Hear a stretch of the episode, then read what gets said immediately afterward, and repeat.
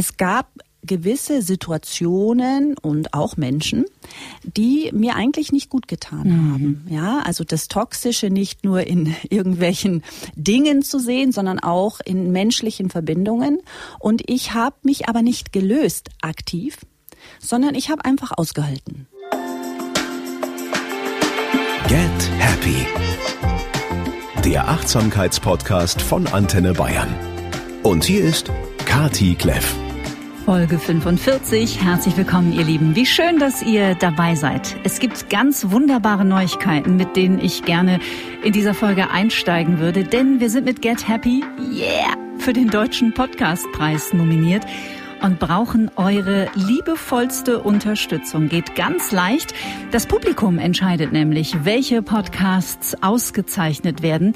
Ich pack den Link zum Voting einfach hier in die Show Notes. Dauert wirklich nur ein paar Sekunden. Wenn ihr Bock habt, dann klickt doch kurz drauf und schenkt uns eure Stimme und drückt uns natürlich die Daumen. Wer weiß. Die Konkurrenz ist natürlich riesig und die Konkurrenz ist ehrlich gesagt auch ganz schön gut. Aber hey, if you never try, you never know. Also wir sagen danke, wenn ihr Lust Lust habt, macht gerne mit beim Voting. Ihr habt Zeit bis zum 8. Mai. In der heutigen Folge sprechen wir über das Thema Brustkrebs.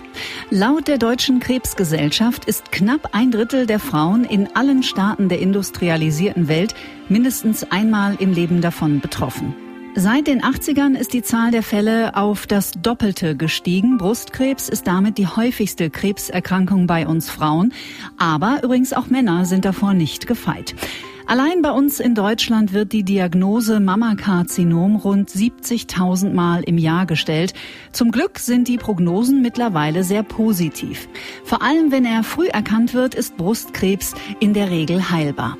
Neue interdisziplinäre Therapiekonzepte haben die Sterberate in den vergangenen Jahren deutlich sinken lassen, aber trotzdem verlieren immer noch tausende Frauen jedes Jahr den Kampf gegen diesen unsichtbaren Gegner, der im Körper wütet.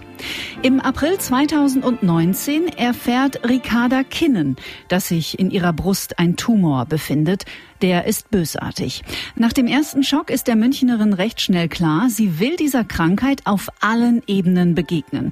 Also beginnt die Musikerin und gelernte Heilpraktikerin eine ganzheitliche Recherche und taucht tief ein in die unterschiedlichsten Möglichkeiten in die Schulmedizin, in die Homöopathie und auch in das Thema Ernährung. Und sie widmet sich auch den seelischen Botschaften, die der Krebs ihr sendet.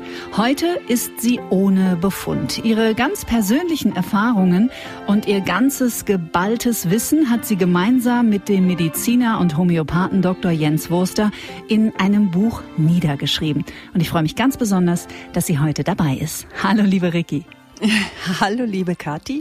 Ich freue mich sehr, da zu sein. Danke für die Einladung. Ja, ich habe äh, Danke zu sagen. Danke, dass du deine Erfahrungen mit uns teilst in dieser Folge. Und ich möchte gleich zu Beginn ganz bewusst Erfahrungen sagen und nicht Empfehlungen, weil mhm. ja im Grunde genommen jeder Mensch so individuell ist. Jeder mhm. Krankheitsverlauf mhm. ist individuell. Und ich glaube, auch jede Heilungsgeschichte ist einfach super individuell. Und wir werden heute deiner lauschen. Ja. Und im besten Fall ist sie eine Inspiration für all die Frauen, die ebenfalls mit der Diagnose Brustkrebs erstmal ja lernen müssen, umzugehen, um sich dann auf ihren individuellen Heilungsweg zu machen. Und euch, ihr Lieben, ist diese Folge gewidmet. Ricky, es ist ziemlich genau drei Jahre her, ja. dass du die Diagnose ja. bekommen hast. Wie geht's denn dir heute? Fangen wir doch damit mal an. ja, das ist gut. Also mir geht's gut. Mir geht's äh, körperlich äh, wirklich sehr gut. Es sind jetzt genau am 1. April mhm. 2019 hatte ich eine sogenannte Standsbiopsie und am 3. April 2019 kam dann das nicht so erfreuliche Ergebnis. Und das weiß ich auch noch sehr genau. Also da war ich alleine zu Hause und es hieß dann, ich werde angerufen ungefähr am Nachmittag und dann kam eben auch der Anruf und das ist schon, also im Nachhinein natürlich war ich mehr oder weniger in Schockstarre erstmal, mhm. weil man nimmt das dann auf, ja, Frau Kinnen, es ist leider bösartig. Äh, okay. Ähm, dann habe ich noch so ein paar Dinge eben abgefragt oder die er mir gesagt hat. Damit konnte ich schon ein bisschen was anfangen, weil eben meine Mutter 2013 auch Krebs hatte, allerdings nicht Brustkrebs, sondern ein Oberschenkelsarkom. Also ich konnte so mit gering differenziert und so ein paar Fachbegriffen konnte ich schon einiges anfangen, mhm. auch in welchem Stadium man ist, was das alles so bedeutet. Ähm, das habe ich einfach so aufgeschrieben. So also wie in Trance, so nebenbei, aha, gering differenziert, aha, ja, T3 irgendwas. Ähm, ja, und dann, dann sagt das erstmal, aber das dauert. Mhm. Ich kann das gar nicht so beschreiben, das habe ich auch gar nicht so erwartet, aber ich bin irgendwie dann sofort in die totale Action gegangen. Mhm. Das war interessant. Das ist interessant, das habe ich jetzt öfter schon gehört. Ja, also das hätte ich nicht vermutet. Also es war wirklich, okay, ich muss jetzt was machen. Und dann sofort irgendwie eine Freundin angerufen, die eben Ärztin ist und, und schon wusste, dass ich da eben eventuell äh, was habe und sofort, okay, wen kannst du mir empfehlen, was ist da? Dann ging das sofort, ich war quasi am nächsten Tag schon beim Onkologen im Wartezimmer gesessen. Mhm. Mhm. Ist ganz interessant, was du schilderst, weil wir ja hier auch häufig so von diesem Abspalten der Gefühle sprechen mhm. und dieses Gefühl der Taubheit. Also wenn dir dann dein Arzt am Telefon sagt, das ist bösartig, da macht ja das Gehirn eigentlich was wirklich Geniales. Es packt nämlich erstmal alle Emotionen schön in eine Kiste mhm. und verschließt sie genau. im Unterbewusstsein und dann fühlt man wahrscheinlich erstmal gar nichts. Nö, das ist wirklich abstrakt eigentlich. Mhm. Also das ist wirklich so, ich bin jetzt hier in einem Film das passiert mir gerade irgendwie. Ja, und, und das, der Schock, das, das kam eigentlich erst, äh, also das kam bestimmt erst zwei, drei Tage später. Ich war zu dem Zeitpunkt allein, mein Lebensgefährte war nicht da. Dem habe ich auch eigentlich irre.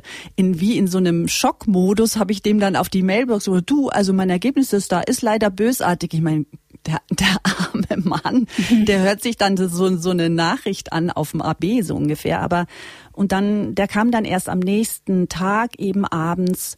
Und dann, das war dann eigentlich das erste Mal, dass ich so geweint habe und mir mhm. gedacht habe, oh Gott, äh, mhm. äh, was kommt jetzt da auf mich zu? Mhm. Aber ähm, und das war aber auch ein längerer Prozess. Das habe ich auch nicht, das kam dann immer so in Wellen auch, dass mhm. ich gemerkt habe, boah, jetzt kommt so eine Verzweiflung auch irgendwie hoch. Auch natürlich diese ganzen Fragen, warum muss das jetzt passieren und äh, wie soll ich das jetzt schaffen? Ähm, aber es, ich fand es auch ganz interessant, dass dann in der ersten Woche ganz viele meiner Ängste sich darum gedreht haben, wie sag ich es jetzt meinem Kind? Mhm. Oder wie sag ich das meiner Mutter?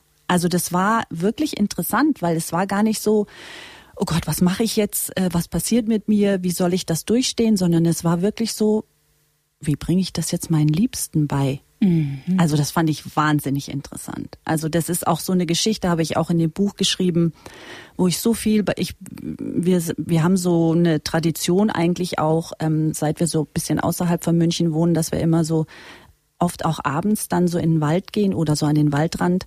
Und da habe ich genau das nochmal so formuliert und dann hat mein Lebensgefährte auch gesagt, du sag mal, also es war, weil meine Angst war so, ja, und dann mein armer Sohn und dann stirbt die Mama so früh. Also erst die anderen. Ja, erst die anderen. Mhm. Und er hat dann mhm. irgendwann gesagt, du weißt, du, das ist ein, das ist ein schöner Gedanke, den du da hast, aber drehst doch einfach mal um du möchtest das noch erleben. Mhm. Ja? Du möchtest noch deine Enkelkinder sehen. Und, und da hat er so den Knackpunkt bei mir mhm. getroffen auch, ja, dass ich das, ähm, ja, dass ich einfach viel zu viel auch vorher im Leben genau. im Außen war, in bei den anderen. Was mhm. wollen die anderen von mir? Was denken die anderen über mich?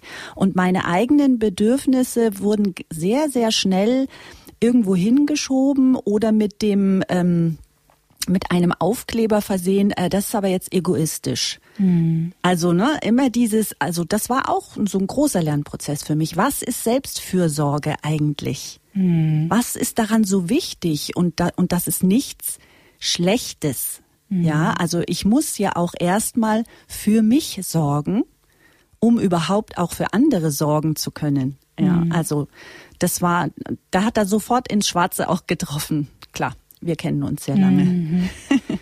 Ah, ich habe jetzt schon eine Gänsehaut, weil genau diese Botschaft erst die anderen könnte ich mir vorstellen, da werden wir sicherlich in diesem Gespräch das eine oder andere ja. Mal noch tiefer eintauchen. Ähm, also eine Krebsursache ist, glaube ich, multifaktoriell. Sowieso. Man kann nicht, sowieso, man Richtig. kann nicht sagen, das ist der einzige Nein. Grund und so. Aber ich stelle doch immer wieder fest, auch ich habe in meinem Freundeskreis ähm, viele Krebserkrankungen in den letzten Jahren erfahren. Keiner glaubt, dass es ihn erwischt. Keiner. Ja. Also auch, und da sind Freunde dabei gewesen, auch mit einem super gesunden Lebensstil, wo ja. du ja da immer davon ausgehst, naja, ich rauche nicht, ich trinke kaum Alkohol, ich mache regelmäßig Sport und so. Mich kann das niemals, ja. kann ja. mir das passieren. Ja. Ging es dir ähnlich? Äh, ja, das hätte ich eigentlich auch gedacht, weil ich mich doch als ähm, jemand empfunden habe, der durchaus ähm, auch ähm, in seine Emotionen gehen kann. Mhm. Aber in der Retrospektive dachte ich mir dann, hm, ja, also es, man ist da inzwischen zwar davon weggekommen, dass man jetzt sagt, eine bestimmte Psyche ist prädestiniert für ein Krebsgeschehen. Das ist in gewisser Weise auch ein bisschen überholt. Mhm. Aber ich habe da auch am Anfang einen Freund von mir, der eben auch vor ein paar Jahren Krebs hatte, hat mir so das erste Buch geschenkt von Carl Simonton, mhm. dieser Psychoonkologe. Und da habe ich mir schon gedacht, mh, hm, ja, da sind so ein paar ja, Persönlichkeitsmerkmale oder so drin, wo ich mich schon gesehen habe auch und mir gedacht habe, ja, das kommt wohl dann doch auch öfters vielleicht bei einer in Anführungsstrichen Krebspersönlichkeit zu. Aber ich denke, es ist einfach, es bringt ja nichts, sich zu fragen, warum. Also mhm. ich habe irgendwann einfach mir gedacht, okay, ähm, es wird auf verschiedenen Ebenen ein Grund da gewesen sein, dass mein Immunsystem aus der Bahn geraten ist, ja, und diese, diese, diese Tumorzellen einfach nicht frühzeitig erkannt hat. Und das kann ich natürlich an körperlichen Sachen festmachen, Ernährung, Bewegung, auch an psychischen Sachen, weil Psyche und Immunsysteme ja so stark verbunden sind. Und natürlich mhm. ist eine Form von Stress oder auch eine Form von Emotionen nicht rauslassen, Wut unterdrücken, nicht wirklich sich selbst leben in all seinen Bedürfnissen, ähm, ist eine Schwächung des Immunsystems. Mhm. Aber auf dem Weg die, oder bei dieser Reise ähm, habe ich einfach mich darauf konzentriert, vom Warum zum Wofür zu kommen, mm, ja. Super. Also, weil dieses Warum bringt dich wirklich nicht weiter, weil es, es kann dir niemand beantworten und das beinhaltet auch immer so eine versteckte Schuldfrage, die auch dir selbst nicht hilft, wenn du dir dann die Schuld gibst oder jemand anderem. Also habe ich mir gedacht, okay, wofür? Und ein, mein Wofür war dann doch groß und verändernd, weil sich ganz, ganz viele Dinge in meinem Leben verändert haben. Mhm. Die Sicht auf mich und auch die Sicht auf andere bis hin zu einer neuen Tätigkeit, dass ich ein Buch geschrieben habe, mhm. was ich mir immer gewünscht habe, auch als Kind schon. Mhm. Also ja, eine schöne Wendung auch für mich persönlich. Dieser Unterschied zwischen warum und wofür oder wozu, den haben wir hier auch schon besprochen in diesem Podcast. Und ich finde, das Warum schließt alle Türen. Also das, das, ja, das, das Warum mhm. es schließt und das Wofür öffnet. Ja. Das Wofür öffnet neue Perspektiven, neue Optionen, auch die Möglichkeit, tiefere Prozesse vielleicht zu begreifen. Und deswegen finde ich das super schön, dass du das auch an dieser Stelle äh, nochmal teilst und auch so erfahren hast, weil ich finde, es ist sehr, sehr wichtig. Es ist ein wichtiger Unterschied. Ja, ja, also ich habe ähm, auch mit vielen Menschen geredet, natürlich auch in der Zeit oder auch die Krebs hatten und viele sehen das auch so, dass es einfach so ein, ein neues Wohin auf einmal gab, eine andere Reise, auch ein, eine Art Weckruf, mhm. auch für das bisherige Leben, um zu gucken, okay, wie war mein Leben bisher? Bin ich eigentlich wirklich glücklich? Mache ich wirklich das, was ich machen will? Wo habe ich mich angepasst? Wo habe ich ähm, also das war zum Beispiel bei mir ähm, sehr vordergründig, dass ich gemerkt habe, es gab gewisse Situationen und auch Menschen, die mir eigentlich nicht gut getan mhm. haben. Ja, also das Toxische nicht nur in irgendwelchen Dingen zu sehen, sondern auch in menschlichen Verbindungen. Und ich habe mich aber nicht gelöst aktiv, sondern ich habe einfach ausgehalten. Ja, mhm. ich, ich bin auch da in so einer Starre gewesen eigentlich. Also ich habe einfach alles ausgesessen, anstatt zu sagen, nö, das will ich jetzt nicht mehr mhm. und eventuell auch eben diesen Konflikt in Kauf zu nehmen.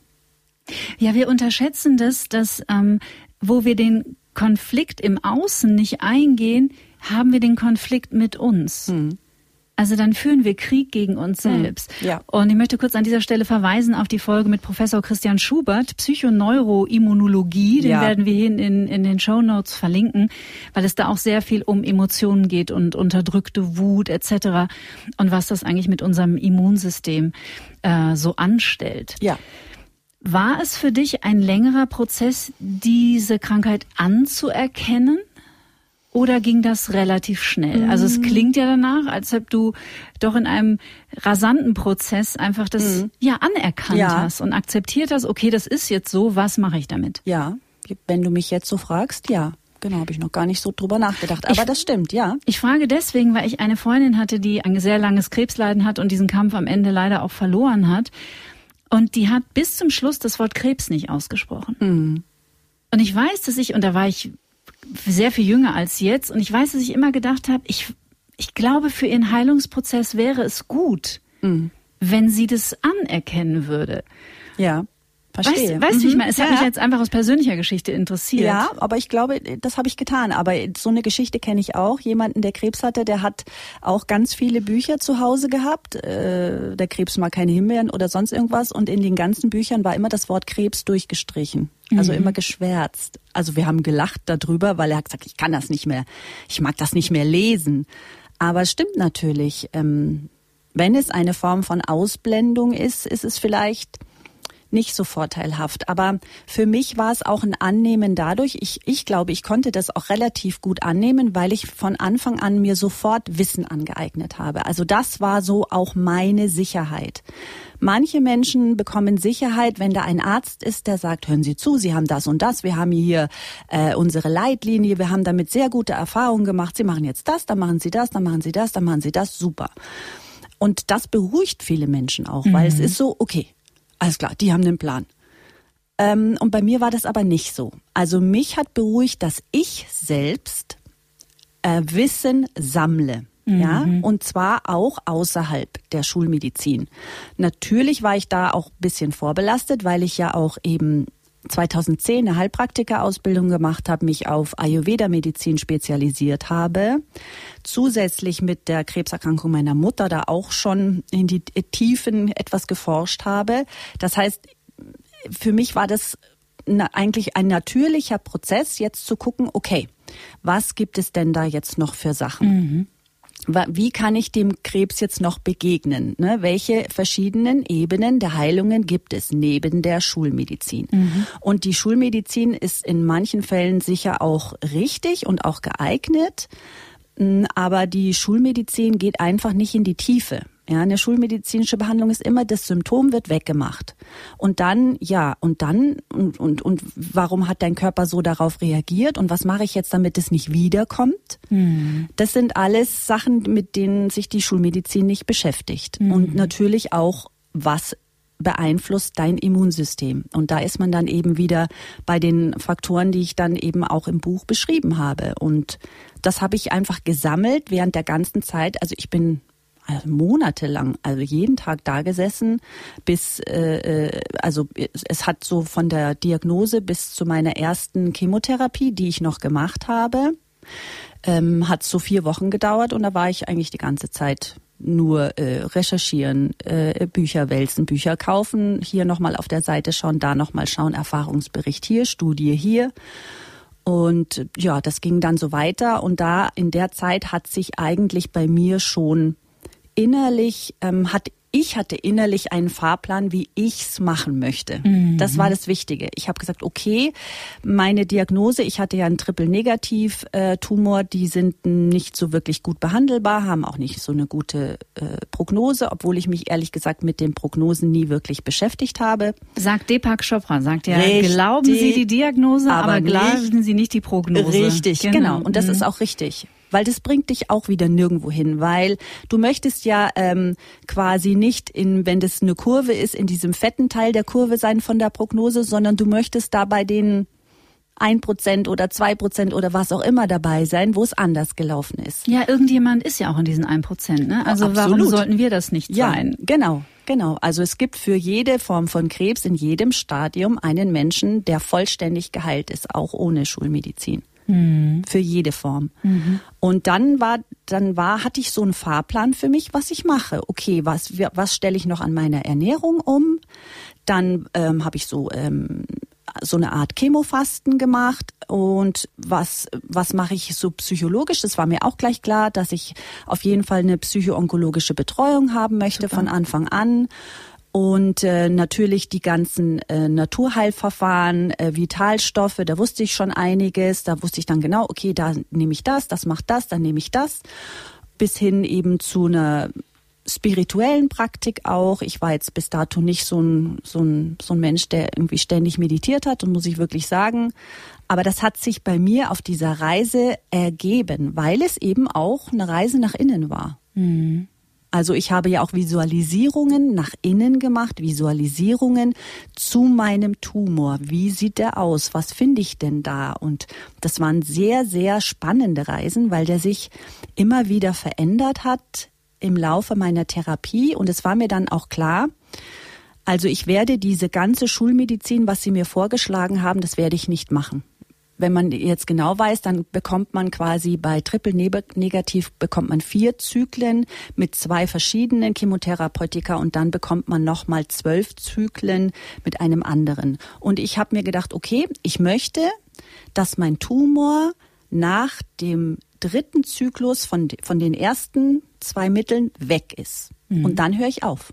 Weil bei dem anderen Mittel hatte ich dann schon nachgeschaut, zu viele Studien gesehen, dass es auch erst die Metastasierung antriggern kann und da war ich schon äh, da war ich schon gar nicht mehr überzeugt. Mhm. Und dann habe ich mich einfach auf den Weg gemacht, habe gesagt, okay, ich nehme jetzt mal diese, diesen ersten Push der Chemotherapie mit, mach alles, was ich dazu machen kann, Kurkuma nehmen, äh, Sulforaphan, also also Brokkoli-Extrakt, um alles, um quasi nicht nur die Nebenwirkungen abzufedern, sondern wirklich auch diesen Prozess äh, zu beschleunigen. Also dass eigentlich das Chemotherapeutikum noch besser wirkt. Mhm. Und äh, ja, und so ist es dann auch gekommen. Also und dann habe ich währenddessen immer visualisiert, bin sehr viel im Wald spazieren gegangen, habe da auf so eine neue Art auch meine meine Spiritualität entdeckt, auch die die Liebe zu Bäumen oder rauszugehen oder überhaupt einfach in diesem wie soll ich sagen, in diesem Feld auch irgendwie zu sein, ne, mhm. von dem man dann spricht, sich einfach irgendwo so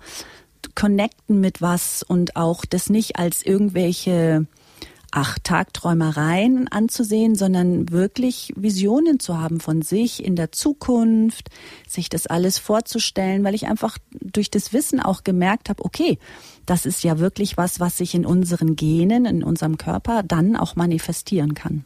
Mhm. Naja, das Thema Neuroplastizität, das ist ja mittlerweile auch kein Hexenwerk mehr. Also die Hirnforschung weiß, zu was wir in der Lage sind.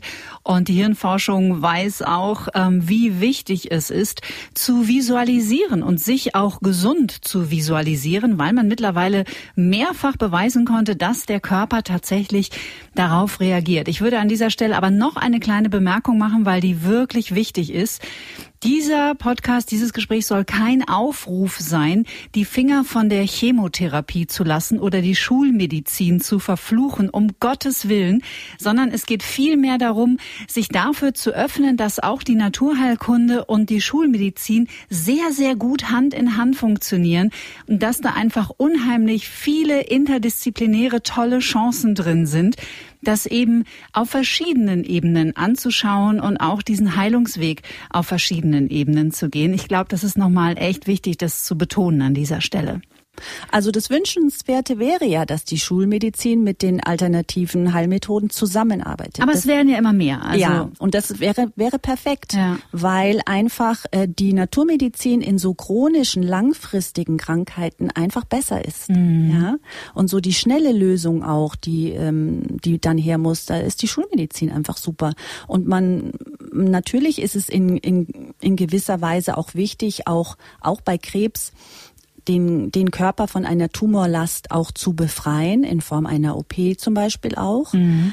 Aber ähm, also ich sehe Krebs schon eher als eine chronische Erkrankung. Mhm. Also irgendwas in meinem Körper, irgendwelche Abwehrzellen oder sonstiges hat einfach äh, nicht richtig gut funktioniert. Mhm. Deswegen mache ich auch nach wie vor eine ähm, homöopathische Behandlung eben zur Rezidivprophylaxe, einfach um mein individuelles ähm, Immunsystem zu stärken. Das mhm. kann die Homöopathie ja ganz gut. Aber, und das war mir eben auch so wichtig in meinem Buch, dass ich keinen dieser Wege verteufle oder favorisiere, sondern dass ich einfach sage, okay, hier ist ein Buch, das beleuchtet einfach alle Wege, zumindest alle Wege, die ich erfahren habe oder die ich auf meiner Reise oder meiner Suche gefunden habe. Mhm. Und hier hast du es einfach in einem Buch gebündelt, kompakt, nicht zu ausführlich, aber doch relativ praxisnah. Und dann kann jeder sich quasi sein eigenes Heilungsmosaik machen und mhm. sagen, okay, ja, das, das hört sich gut an, das resoniert bei mir, das mache genau. ich. Nee, das, das finde ich irgendwie komisch, das mache ich nicht.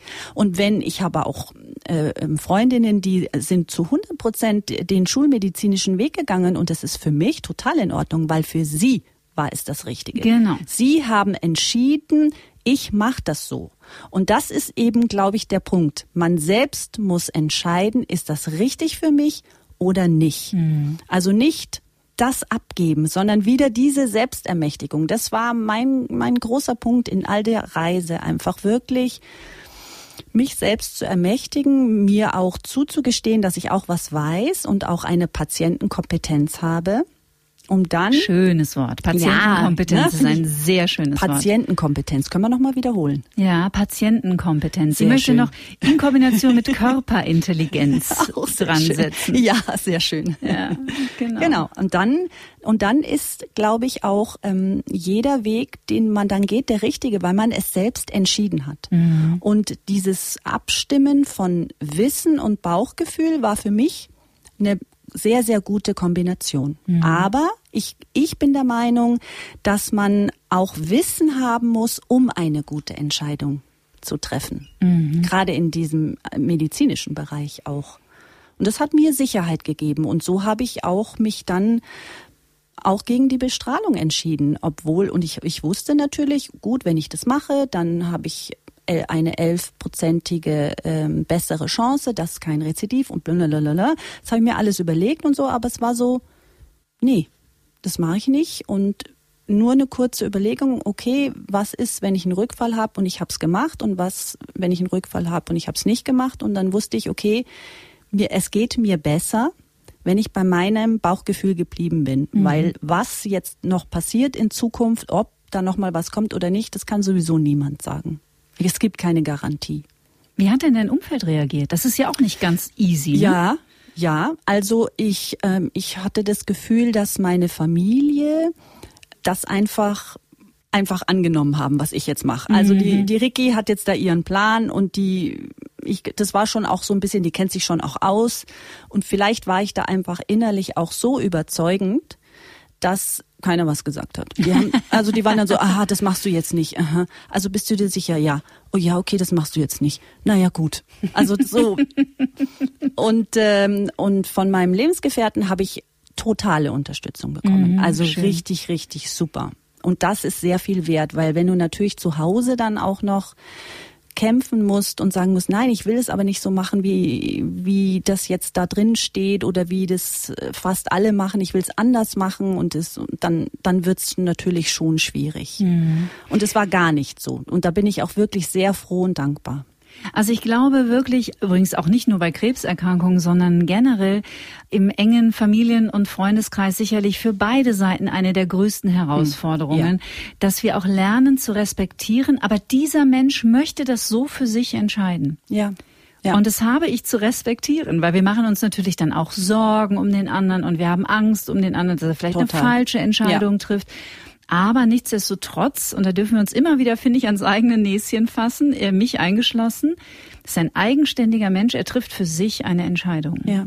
ja. Ich glaube, es manchmal, denke ich mir, vielleicht so dieser, äh, ja, so dieses Krebsgeschehen, das ist vielleicht für Angehörige manchmal sogar noch schlimmer als kann sein als für die für die Betroffene, weil man selbst, wenn man selbst betroffen ist, dann macht man ja irgendwas und so, aber klar, die Angehörigen, die sind auch oft so, äh, ich kann ja nichts machen, was soll ich, Mhm. und, aber ich, ich muss das verstehen, ich muss da sein und was will die jetzt, will, soll ich jetzt nochmal nachfragen oder nein, ist das jetzt zu viel, ist das jetzt zu wenig? Also vielleicht beim Lebenspartner ist es vielleicht einfacher, aber bei meinen Freunden habe ich es schon gemerkt, dass natürlich da eine Unsicherheit ist.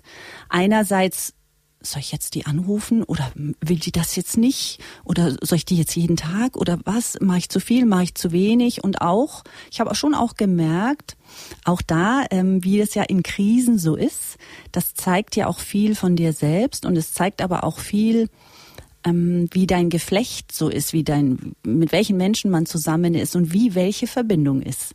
Und auch da, da hatte ich ja quasi vor unserer aller Krise, seit 2020 hatte ich ja 2019 meine persönliche und da hat sich auch gezeigt, ah, der Mensch reagiert jetzt so und der Mensch reagiert jetzt so. Interessant. Ich hätte es anders erwartet. Also auch da wieder so ein Prozess. Manche Menschen sind total nah gerückt, die vorher eigentlich viel weiter weg waren. Und manche sehr nahe Menschen sind auf einmal weiter weg gewesen. Also, Super interessant. ja. Ja, man ist dann, glaube ich, überrascht und auch das finde ich ist niemandem vorzuwerfen, dass äh, einige auch einfach das nicht halten können Ja. und überfordert sind auch damit. Ja, mit dem Thema einfach, weil Krebs, das ist das, dieses Wort allein schon, ist wirklich, ja, das ist so angsteinflößend auch. Natürlich war das auch viel Unsicherheit. Was mache ich denn jetzt? Und ich kann das auch total verstehen. Ja, es war auch gar nicht so, dass ich jetzt da irgendwie ähm, wütend auf irgendjemand war oder so. Das war eher so beobachtend. Super. Und, und ah, guck mal an. Und, und ich habe mich auch gefreut über die Menschen, die auf einmal so nah waren, mit denen ich gar nicht gerechnet hatte. Das ist eigentlich eine, war eine schöne Überraschung. Du hast verschiedene Teile in deinem Buch zusammengefasst. Beginn mit der Schulmedizin, es geht um Ernährung, es geht um Homöopathie. Weil es so alltagstauglich ist, fangen wir doch mal mit der Ernährung an. Was ist denn bei dir vom Speiseplan runtergeflogen und hat seinen Weg bis heute nicht zurückgefunden? Es ist als erstes Zucker runtergeflogen. Denn? Denn ich war einfach ein totaler Schokoladenjunkie. also ich denke, ich hatte mich bis dato schon relativ gut ernährt. Also ich habe wenig Fleisch gegessen, Wurst oder sowas eigentlich gar nicht. Ich habe trinke auch jetzt nicht übermäßig Alkohol, obwohl ich einem Gin Tonic im Sommer nicht abgeneigt bin. Oh, da bin ich dabei, das unterschreibe ich. Gin Tonic ist schon. Ja, hm, genau. Aber was auf jeden Fall, äh, wo ich ähm, auf jeden Fall die die nachjustieren musste, war mein Zuckerkonsum. Also Schokolade, Schokolade, Schokolade. Ähm, ich habe dann bin dann eben auf dunkle Schokolade umgestiegen, habe eine tolle Schokolade gefunden mit 99 Prozent. Hui. Ja, und die schmeckt richtig gut. Also und in der ersten Zeit während der Therapie habe ich natürlich auch ähm, auch die Kohlehydrate runtergefahren. Also ich bin halt auch, ich liebe, liebe Pasta in allen Variationen. Und das ist jetzt auch nicht so, dass ich darauf jetzt auch konsequent verzichte. Was ich bis jetzt immer noch äh, wirklich versuche zu meiden, ist einfach so Zucker in seiner reinen Form. Aber ich gönn mir auch trotzdem ab und zu mal irgendein Stück Kuchen, wenn es denn so ist, weil es geht ja jetzt nicht darum, dass ich mich ähm, für den Rest des Lebens da auf alles verzichten muss. Aber das war bei mir neben der Bewegung, die ich erhöhen musste, war vor allen Dingen der Zuckerkonsum. Und gut, Alkohol habe ich dann natürlich komplett erstmal weggelassen. Das muss man vielleicht dazu sagen, für all diejenigen, die es nicht wissen, weil ich kann gar nicht sagen, ob das zum Beispiel etwas ist, das einem schulmedizinisch gesagt wird. Man weiß, dass Zucker und Kohlenhydrate sind ja für den Körper nichts anderes als Zucker, Tumore eher am Leben halten. Mhm, Genau.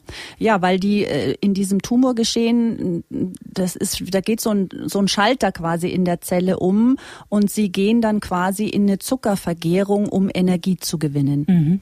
Und deswegen fütterst du eigentlich deinen Tumor mit Zucker. Und das wird einem nicht gesagt eigentlich. Also meiner Erfahrung nach nicht. Also ganz kurz vor meiner, vor dem ersten Chemozyklus meinte mein Arzt dann, na ja, also mal auf Zucker verzichten. Und dann sag ich, ja, also mache ich jetzt schon seit vier Wochen und auch, ich esse auch keine Kohlehydrate mehr. Ach, Kohlehydrate, meinte er dann nur. Aber das war das einzige Mal. Und sonst, also das tut mir auch wirklich, das habe ich auch im Buch geschrieben, mir, mir tut das wirklich auch weh, wenn ich das sehe, wenn die dann, wenn, wenn dann die, die Chemo angeschlossen wird und daneben irgendwie weiß ich nicht, eine Schale mit irgendwas mhm.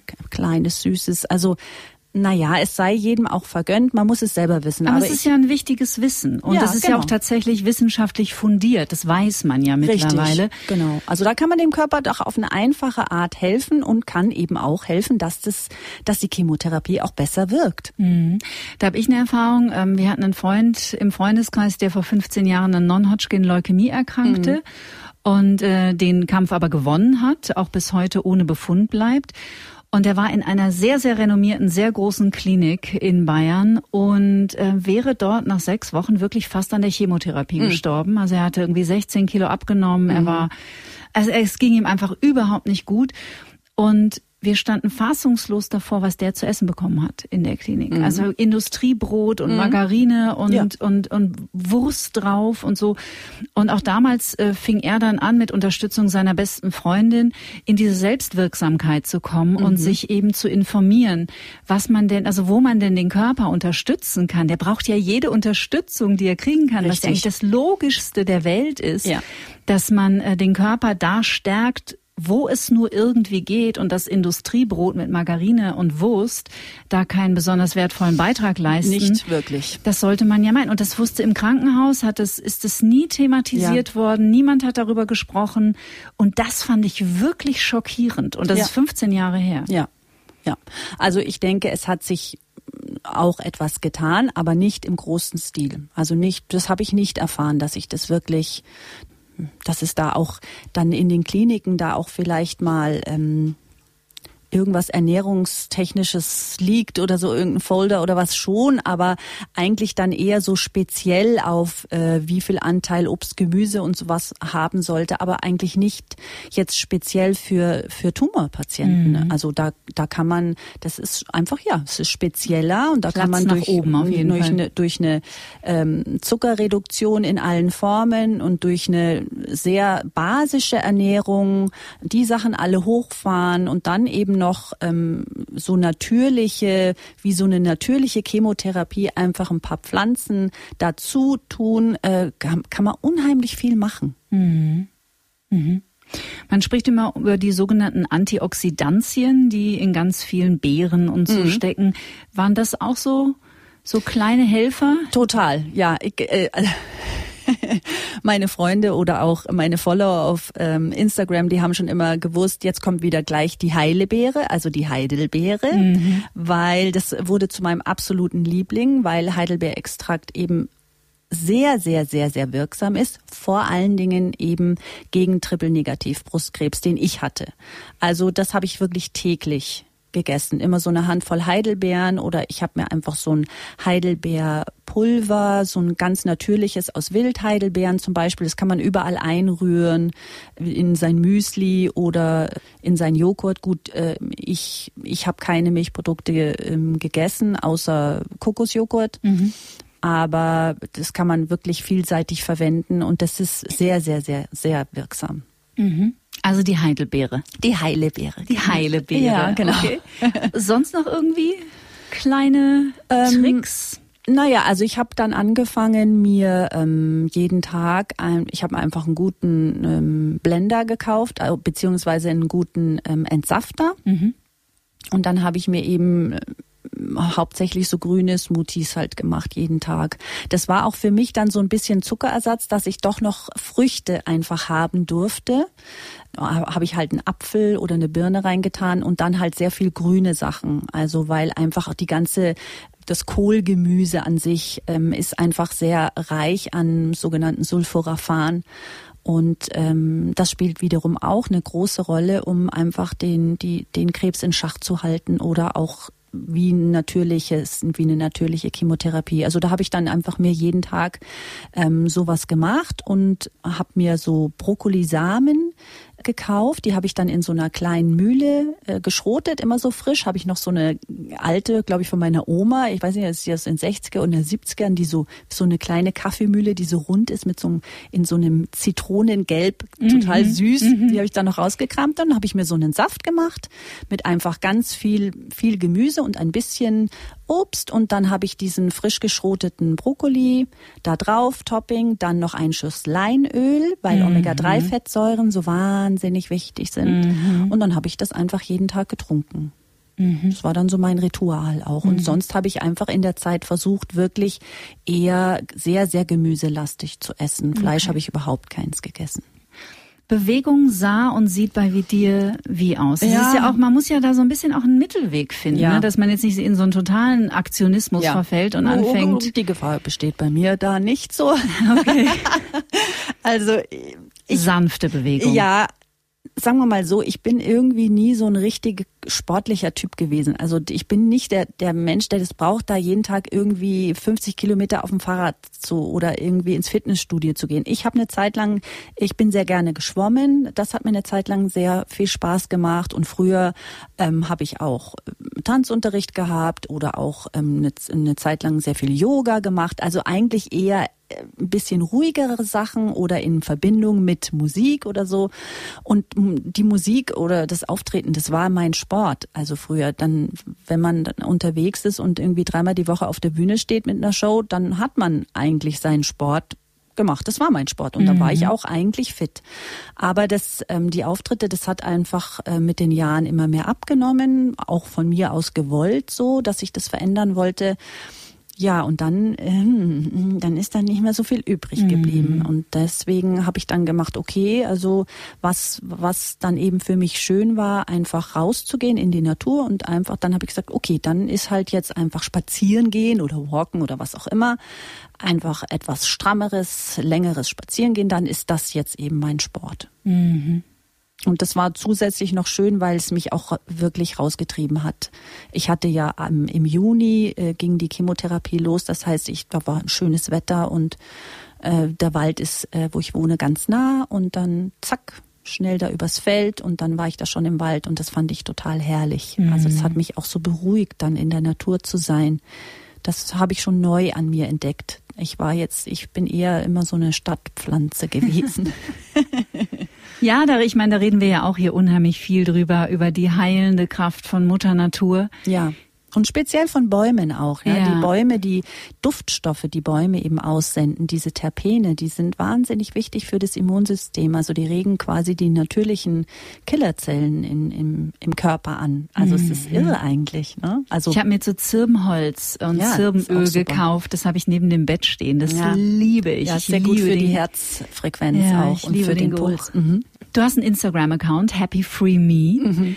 Und ich kann mir vorstellen, ja auch viel Austausch mit Frauen, die sich an dich wenden. Ja, also Austausch ist natürlich auch viel da.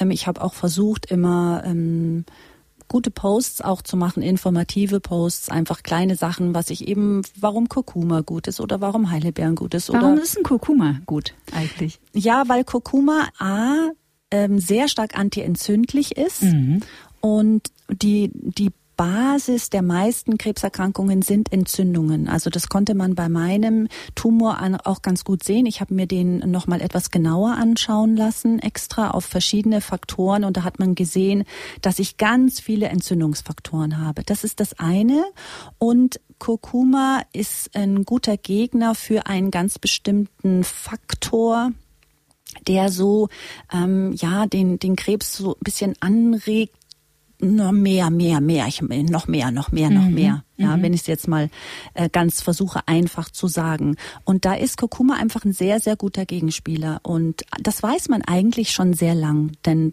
zu Kurkuma und Krebs gibt es Tausende von Studien. Und es gab eben auch mal einen Professor, Professor Agarwal, der dazu eine ganz tolle Studie in Bezug auf Krebs gemacht hat und dann ganz euphorisch war, weil er gesagt hat, ich habe ein Heilmittel gefunden, das natürlich und hat das irgendwie vorgestellt, aber das fanden jetzt der Rest der Welt gar nicht mal so spannend, ja, weil das natürlich ja ein natürliches Heilmittel.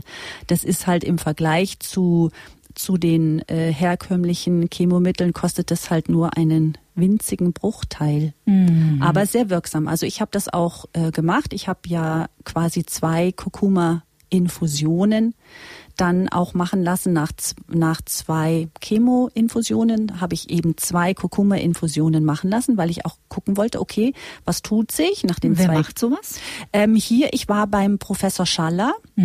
Naturheilkundler oder auch Ärzte, die naturheilkundlich ähm, auch arbeiten und auch es gibt, äh, glaube ich, in München auch noch zwei, drei andere Praxen, die ähm, Infusionen anbieten, Kurkuma-Infusionen, Artesonat-Infusionen, also mhm. also was ebenso ähm, im alternativen Bereich eben da so top ist. Mhm. Äh, und ich als alte Ayurvedin war natürlich mhm. Kurkuma, Kurkuma, Kurkuma, das mhm. Supermittel. Und da war mhm. ich gleich Feuer und Flamme. Deswegen habe ich mir auch diesen Arzt ausgesucht, weil ich wusste, er macht mit mir jetzt, wenn ich das will, auch die Schulmedizin, aber er kann mir auch Alternativen anbieten. Und das fand ich für mich eine gute Option. Und das hat er dann auch, er hat das auch dann immer so mitgemacht. Ich habe dann gesagt, ja, jetzt schauen Sie sich den nochmal an. Ist der nochmal so viel geschrumpft? Ja, und das ist wirklich, es hat sehr, sehr gut funktioniert. Wie groß war der Tumor von Anfang an? Der war 3,5 Zentimeter ja, ist ja schon ganz schön und auch relativ dick. Also der war auch schon so 2,6 Zentimeter so dick. Mhm. Und dann hatte ich eben nach zwei ähm, Chemoinfusionen hat ist der schon um 80 Prozent geschrumpft, was mhm. wirklich richtig viel ist. Also mhm. da war ich so happy auch und habe mir gedacht, yes, also alles, was ich auch dazu getan habe, das ist richtig, das ist richtig. Und es ging mir aber nach der zweiten Chemoinfusion nicht wirklich gut. Also ich hatte schon auch so neurologische Ausfälle, was eigentlich untypisch ist bei dem Mittel und in der in dem Stadium und habe gemerkt, oh, mein Körper, das, der verkraftet das nicht wirklich gut. Meine weißen Blutkörperchen sind von Anfang an total in den Keller gegangen. Und dann war es so, okay, der ist jetzt in Urlaub das ist jetzt um 80 Prozent geschrumpft. Jetzt mache ich einfach zwei Kurkuma-Infusionen. Das mache ich jetzt einfach mal und dann gucken wir danach nochmal nach, was sich tut. Und darauf hat er sich auch eingelassen. Ich habe dann immer gesagt, spricht was dagegen? Nein, gut. Mhm. Und dann habe ich das äh, gemacht und dann ähm, kam er wieder und dann haben wir nochmal Ultraschall gemacht und dann war der halt irgendwie, weiß ich nicht, neun Millimeter. Mhm. Und dann habe ich gesagt, so, super, ich will jetzt die OP, ich mache nicht damit weiter. Mhm, okay. Ja, dann bin ich zu meinem Chirurgen gegangen, den hatte ich mir vorher schon ausgesucht, auf Empfehlung. Den habe ich dann gefragt. Der hat mich schon mit großen Augen angeschaut, weil der ist selber auch Onkologe und macht ganz normal die Schulmedizin und der hat gemeint, wie bitte? Sie kommen jetzt und Sie haben nur zweimal diese EC gemacht? Ja. Aber schauen Sie, ist doch schon schön klein. Würden Sie mich operieren? Mhm. Jetzt. Dann hat der gemeint, ja, wenn Ihr Onkologe das okay gibt, mache ich's. Und mein Onkologe hat ja gesagt. Mhm. Und äh, ja, dann hatte ich die OP. Und als ich dann operiert wurde, war es noch, war noch fünf Millimeter. Wahnsinn. Ja.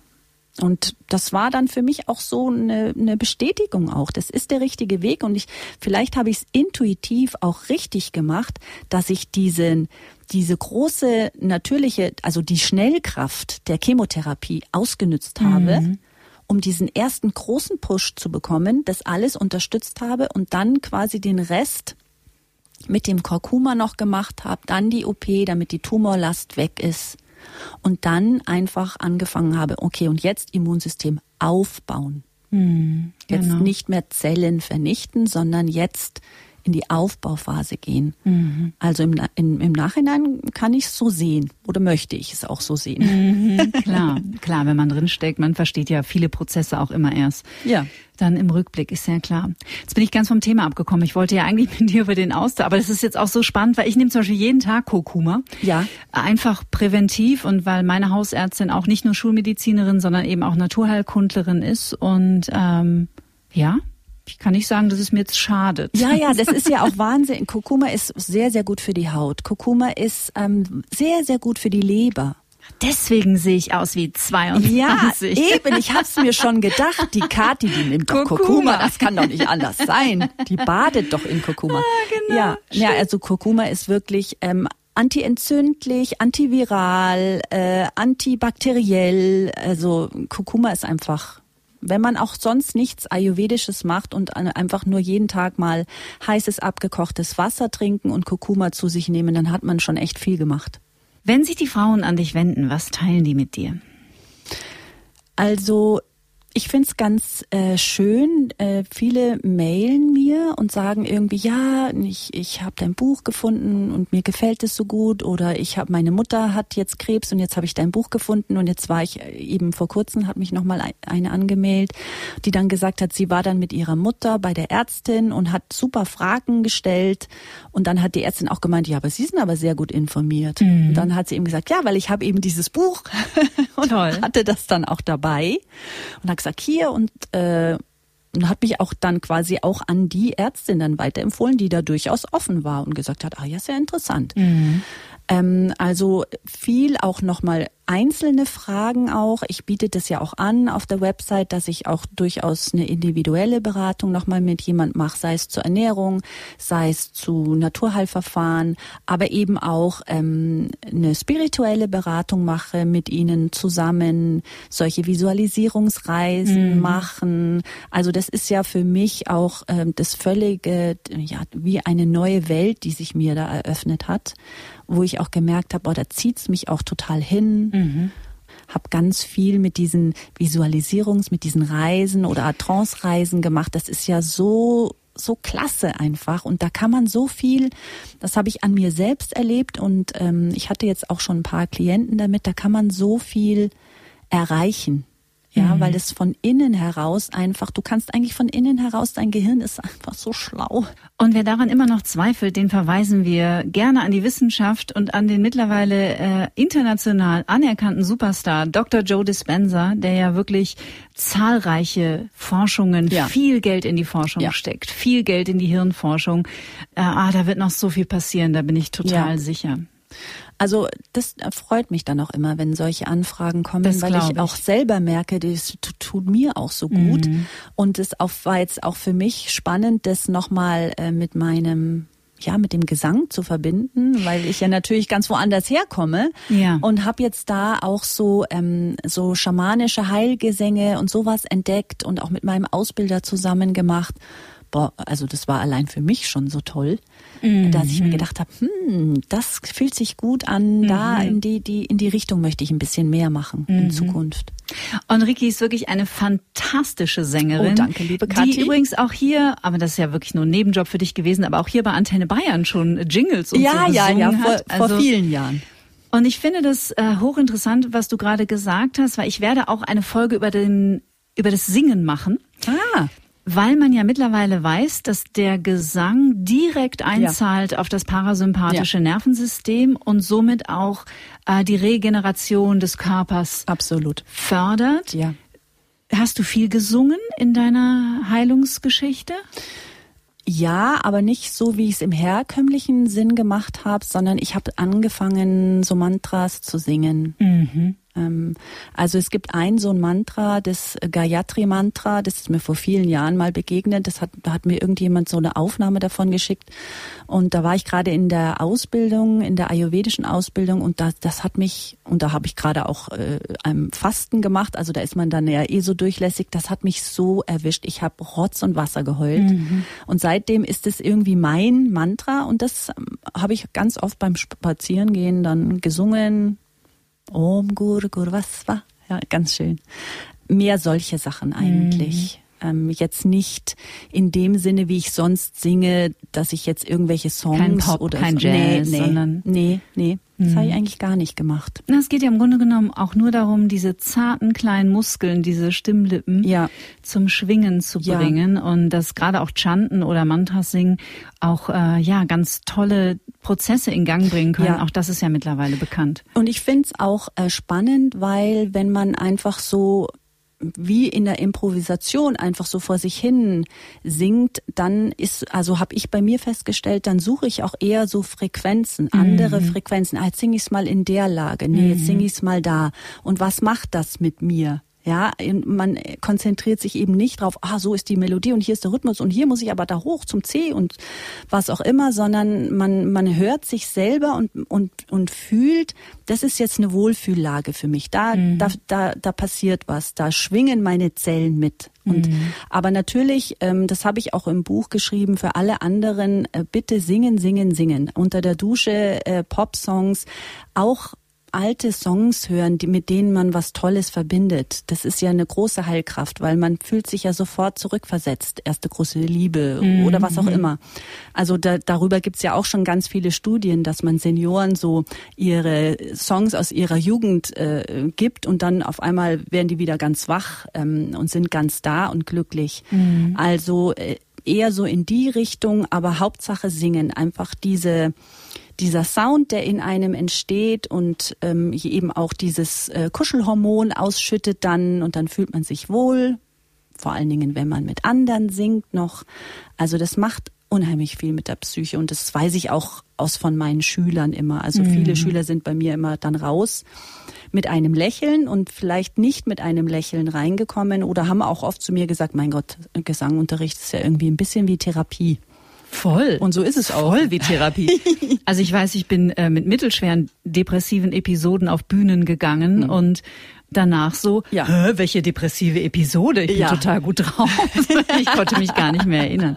Ja, es könnte natürlich auch an dem Jubel der Menschen liegen. Vielleicht, ein bisschen. Hey, jetzt haben wir echt schon wieder eine Stunde durch. Oh mein Gott. Wahnsinn. Sind wir überhaupt schon irgendwo hingekommen, wo wir hinkommen wollten? Naja, ich glaube ja, weil ja. ich ja glaube auch, dass viele Dinge unterschwellig mitschwingen und ja. im besten Fall tauchen die betroffenen Menschen, muss man ja sagen, weil ich wusste das gar nicht, dass auch Männer von Brustkrebs ja. betroffen sein können. Mhm in dein wunderbares Werk ein. Es ist erschienen im Irisiana Verlag bei Penguin Random House. Mhm.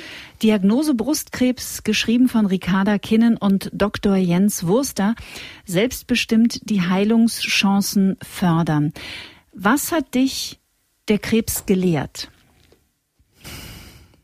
Vieles. Ähm, hauptsächlich eigentlich so, mh, mm, ja, zu mir zu stehen auch und auch vielleicht deswegen mal einen Konflikt auch auszuhalten. Einfach mehr an meinen Bedürfnissen dran sein oder auch so dieses typische ein Nein ist auch mal ein Ja zu sich selbst. Also mhm. das, das ist mir wirklich, wirklich schwer gefallen in der Vergangenheit. Ist auch immer jetzt noch nicht leicht. Man wird ja nicht ein total anderer Mensch.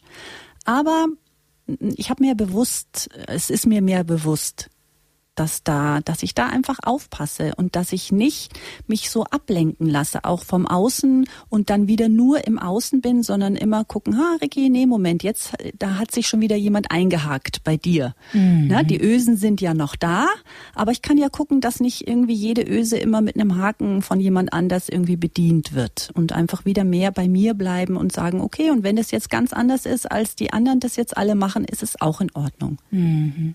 Schönes Bild. Ja. Dass die Ösen noch da ja, sind. Ja, das ist, äh, das war für mich immer so ein Bild auch ähm, früher, auch wenn ich in Therapie war oder so, dass man, man denkt sich, man wird ja kein anderer Mensch. Man hat ja diese Erfahrungen. Mhm. Die machen einem ja auch zu dem, was man ist. Und das ist ja auch gut. Aber eben, man muss ja, ne? Man muss ja nicht jede Öse auch präsentieren. So, guck mal hier. Mhm. Hier kannst du dich noch gerne einhaken. Dann hast, dann kannst du mich da und dahin ziehen. Diese Öse ist geschlossen. Ja, genau. Vorübergehend, zumindest geschlossen. Es war so wunderbar, dass du da warst. Ja, es hat mich so gefreut. Danke dir, liebe es verflogen Kathi. jetzt. Ja, ne? total. Ich würde zum Schluss auch gerne das mit dir machen, was mhm. ich mit all meinen Gästen mache. Ich mhm. beginne einen Satz mhm. und du führst ihn einfach zu Ende. Mhm. Okay? Ricky, das erste, was ich morgens nach dem Aufstehen tue, ist mich überreden, freudig aufzustehen, denn ich bin nämlich eine ausgesprochene Nachteule und muss immer mir ein bisschen gut zureden. Es ist ein neuer Tag, es ist ein toller Tag und er ist es wert, gelebt zu werden. Am besten entspanne ich mich, wenn ich in den Wald gehe. Also das habe ich total für mich entdeckt. Die Ruhe, das Grün, das Rauschen, die Bäume, auch mal einen Baum anfassen. So bin ich ein bisschen zu so Treehuggern geworden. Ja. Meinem inneren Kritiker begegne ich, indem ich. Oh, das ist eine schwere Frage. Indem ich innerlich ganz kurz auf Pause drücke. Einfach nur Pause, okay, was ist jetzt da gekommen? Und dann setze ich mich hin und dann einfach mal eine Minute warten, mir das nochmal anschauen, nicht gleich reagieren, nicht gleich in Aktion verfallen, sondern abwarten, Pause drücken, anschauen, was ist da jetzt da, ist da was dran, ist da nichts dran. Und dann ist es vielleicht auch schon wieder vorbei. Ich komme immer noch an meine Grenzen, wenn ich warten muss. Ich bin ein sehr ungeduldiger Mensch. Das sagen die meisten Gäste witzigerweise. Ja, also, aber ich, mir fällt es auch trotzdem immer wieder so auf, irgendwo zu warten oder so und ich kann nichts machen. Das Hm. ist, aber vielleicht ist es, weil es, weil es so alltagsmäßig ist, fällt einem das als erstes ein. Es Mhm. gibt bestimmt noch ein paar andere Sachen. Bevor ich schlafen gehe. Ähm, bevor ich schlafen gehe, versuche ich ähm, innerlich quasi an einen sogenannten Healing Space zu reisen. Das habe ich auch im Buch beschrieben. Das ist, ähm, es sind verschiedene Orte, die in die ich reisen kann. Es ist ein ein Healing Space. Es ist aber auch ein so ein Ort, den ich aus meiner schamanischen Ausbildung habe, wo ich einfach oder auch in meine wunder wunder wunderbare Zukunft. Also einfach ja den Geist so ein bisschen nach vorne schweifen lassen. Als ich 20 war, dachte ich, Ich kann alles schaffen. ähm, als ich 20 war, dachte ich, ich werde die Welt bereisen. Es wird alles ganz großartig sein oder vielleicht auch nicht. Also das war sehr zwiegespalten bei mir. okay. Ich wünschte manchmal, ich hätte früher gewusst, dass. Dass die kleinen Dinge oder die kleine Freude, die kleinen Freuden, Freuden so groß sein können, so wichtig sein können. Nicht immer das große Glück, ne? die große Bühne, der große Plattenvertrag, ne? oder das, sondern so Kleinigkeiten, die, die machen oft viel glücklicher. Was diese Welt dringend braucht, ist. Mehr Empathie, mehr Mitfühlen mit dem anderen, mehr Offenheit, mehr, ja, es, zu versuchen, sich in die Situation des anderen hineinzuversetzen, erstmal ohne zu urteilen oder es zumindest zu versuchen. Es ist nicht immer möglich, aber der Versuch ist es wert. Achtsamkeit bedeutet für mich, Immer auf die Signale meines Körpers zu hören. Also mein Körper spricht eigentlich ganz gut zu mir, aber ähm, ich ähm, übergehe das sehr schnell, weil das passt mir jetzt gerade nicht. Und zum Schluss, Liebe ist. Liebe ist der Weg. Der Weg zu allem, würde ich sagen. Ja. Wenn man den Weg liebevoll beschreitet, dann, dann kommt man irgendwo hin. Und wenn es nur ist, dass man an vielen Dingen vorbeigeht oder auch irgendwo landet oder auch nicht. Aber wenn ich ihn liebevoll beschreite oder in Liebe gehe und in Liebe bin, dann ist es eigentlich alles, was man braucht. Ich bin sehr berührt. Es war ganz toll, Mm, dass du ich da auch. warst. Ich komme Vielen, gerne vielen nochmal. Vielen, vielen Dank. Ja, danke dir. Vielen Dank. Alles Gute für dich. Danke dir auch. Und natürlich auch wieder vielen Dank an euch, ihr Lieben, fürs Zuhören und auch dafür, dass ihr diesen Podcast weiter in die Welt schickt. Wenn es jemanden in eurem Umfeld gibt oder ihr vielleicht selbst aktuell von der Diagnose Brustkrebs betroffen seid, holt euch jede Unterstützung, die ihr bekommen könnt, auch seelischer Natur. Ich hoffe, diese Folge hat euch viel Mut und Zuversicht geschenkt und ihr konntet euch ein paar wertvolle Inspirationen rausziehen. In 14 Tagen geht's weiter. Und zwar mit einer kleinen dreiteiligen Sonderedition von Get Happy, auf die ich mich, muss ich sagen, ganz besonders freue. Wir sprechen ja häufiger mal darüber, dass es scheinbar besonders für die Männer auch im Jahr 2022 immer noch eine, eine ganz schöne Herausforderung ist, sich mit der eigenen Gefühlswelt und auch der eigenen Geschichte zu beschäftigen, weil Männer einfach so unglaublich geprägt sind auf Boys don't cry. Du musst einfach ein harter Typ sein und wer Gefühle zeigt, mit dem stimmt irgendwas nicht. Wie wichtig das aber ist, dass wir immer besser lernen, unsere Emotionen zu integrieren und so auch immer mehr in unser authentisches Selbst zu kommen, ich glaube, darüber sind wir uns jetzt mittlerweile alle einig. Ich spreche in den nächsten drei Folgen mit Männern über ihre ganz persönliche Heilungsgeschichte, über ihre Begegnung mit ihren vergrabenen Emotionen und über ihre Transformation. Und das Spannende ist, dass es sich bei diesen dreien um sogenannte Personen des öffentlichen Lebens handelt. Alle drei stammen aus der Unterhaltungsbranche, alle drei sind super bekannt, Alle drei lassen die Hosen echt runter und bringen ihre Dämonen, ihre Ängste und ihre eigenen Wunden ans Licht. Und das Schöne ist, sie sind bereit, ihre Geschichte mutig mit uns zu teilen. Los geht es in 14 Tagen mit einem der bekanntesten deutschen Komiker, der mittlerweile auch einen der erfolgreichsten deutschen Podcasts macht, und zwar mit Leon Winscheid zusammen. Und ich glaube, kaum jemand hat die Menschen in den letzten zweieinhalb Jahren so positiv überrascht wie der großartige Atze Schröder. Abonniert diesen Podcast, dann verpasst ihr die neuen Folgen nicht. Und wenn ihr Lust habt, lasst uns eine Bewertung da auf Apple Podcasts. Wie immer, bleibt gesund, bleibt zuversichtlich, bleibt neugierig und bleibt uns treu. Bis in zwei Wochen. Tschüss. Get Happy. Der Achtsamkeitspodcast von Antenne Bayern.